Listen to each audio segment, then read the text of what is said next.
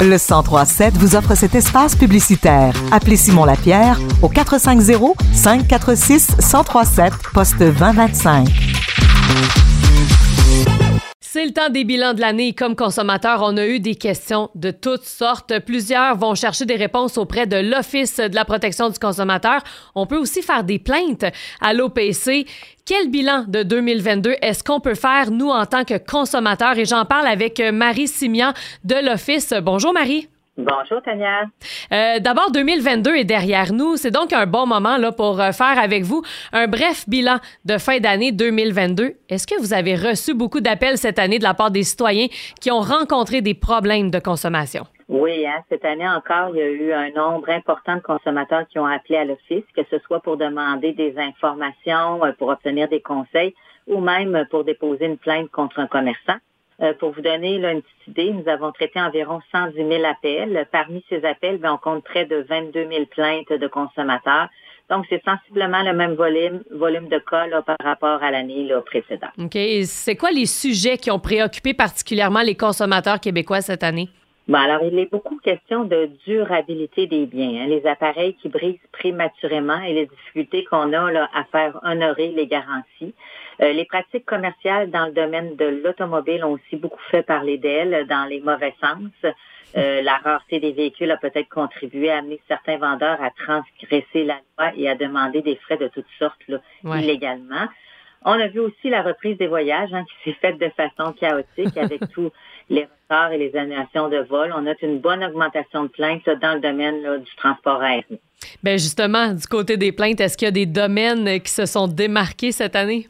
Euh, oui, c'est toujours intéressant de regarder les domaines qui ont généré le plus grand nombre de plaintes. Alors cette année, on a dans l'ordre les autos d'occasion avec une bonne longueur d'avance.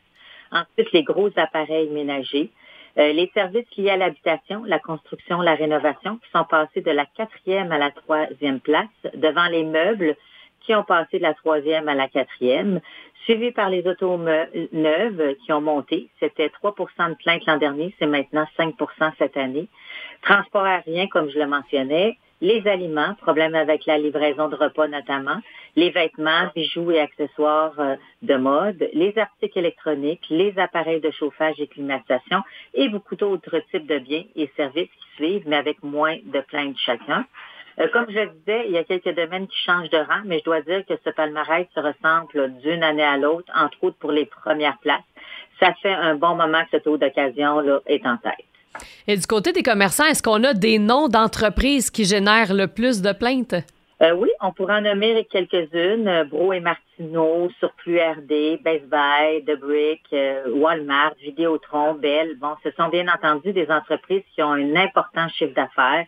Gros volume égale plus de plaintes aussi. Il faut mettre ça en perspective. On se rappelle que c'est l'automobile d'occasion qui est en tête de liste, mais aucun commerçant d'automobile ne se démarque parce qu'il y a plus d'entreprises de plus petite taille.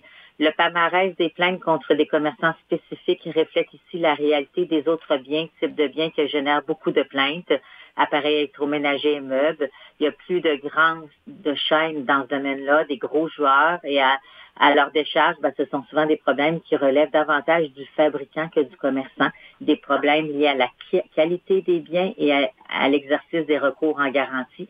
On note aussi qu'Amazon hein, fait son entrée dans le top 10. Encore ici, c'est sûrement lié au volume d'affaires et à la popularité des achats en ligne. On parle d'environ 150 plaintes, donc c'est quand même là pas trop énorme. Et là, si on revient sur la durabilité des électroménagers, est-ce que les appareils sont de moins bonne qualité maintenant? Ben, c'est difficile à dire, Tania. Peut-être que c'est malheureusement le cas. Ils sont certainement plus sophistiqués avec plus de composantes électroniques. C'est certain que ça vaut la peine de bien s'informer sur la qualité de telle ou telle marque, de tel appareil. Euh, des, des revues spécialisées comme Protégez-vous sont bien utiles pour ça. Peut-être aussi que les consommateurs connaissent mieux leurs droits en matière de garantie et sont plus enclins à exercer un recours. Si c'est le cas, ben, ça serait une bonne nouvelle. Quand on se dit, voyons, déjà brisé, ça fait même pas deux ans mm-hmm. qu'on l'a acheté, ça n'a pas de bon sens, eh bien, il faut se fier au bon sens, justement, ne pas accepter la réponse qu'on nous sert trop souvent, ben désolé, la garantie est expirée, on peut rien faire, et se, se rappeler la fameuse durée raisonnable d'un bien. On en a déjà parlé la garantie légale qui s'applique à tous les biens. Quand ça n'a pas de bon sens, ben, il faut s'informer et exercer nos recours parce qu'un bien doit pouvoir servir là, pendant une durée raisonnable. Mhm. Et là, la grande question, est-ce qu'Internet peut être une bonne source de renseignement?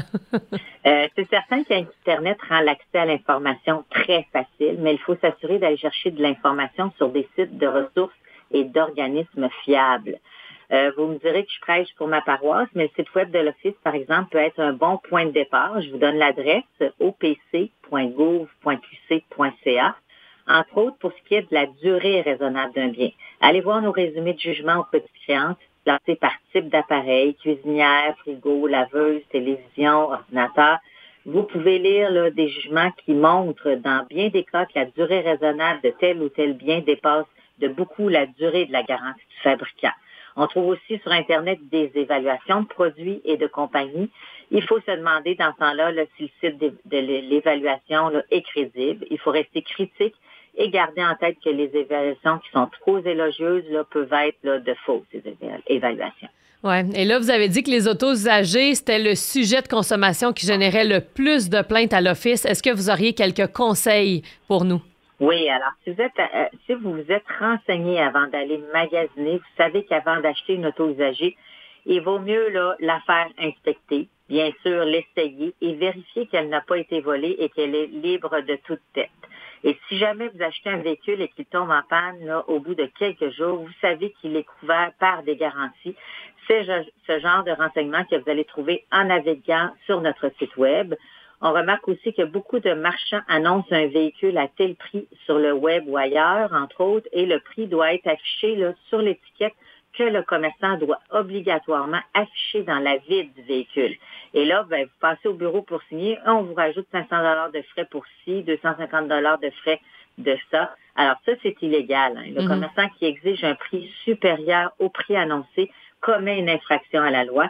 Si ça vous arrive, vous pourriez exiger qu'il vous rembourse. C'est important là aussi de porter plainte contre ce commerçant qui ne respecte pas la loi aide l'Office à jouer son rôle de surveillance et à, servir, à sévir contre certains commerçants par des poursuites pénales, par exemple. Oui, et comment on fait une plainte à l'Office? Alors, vous pouvez porter plainte par téléphone si le commerçant a effectivement, effectivement commis une infraction à l'une des lois qui est sous la responsabilité de l'Office. L'agent va compiler votre plainte directement dans le système informatique ce qui va vous, ce, qui fait que vous n'avez aucun document au formulaire à remplir. Et selon le nombre de plaintes et leur niveau de gravité, l'Office peut faire une enquête et éventuellement poursuivre ce commerçant. Mhm. Et là, on rappelle donc l'adresse du site web de l'Office opc.gouv.qc.ca. C'est vraiment une mine d'informations pour les consommateurs. Et en terminant, Marie, si nos auditeurs ont des questions à la suite de notre entretien euh, ou s'ils veulent porter plainte, justement, comment est-ce qu'ils peuvent joindre l'Office? Oui, alors vous nous téléphonez sans frais à l'office du lundi au vendredi en composant le 1-888 OPC Allo, le 1-888 6722556 et vous faites l'option 1 là, pour parler à un agent. Super. Marie Simian de l'Office de la protection du consommateur. On va se parler comme ça toutes les semaines à 11h05. Merci beaucoup. Merci Tania. Bonne semaine. À la semaine prochaine. À la semaine prochaine.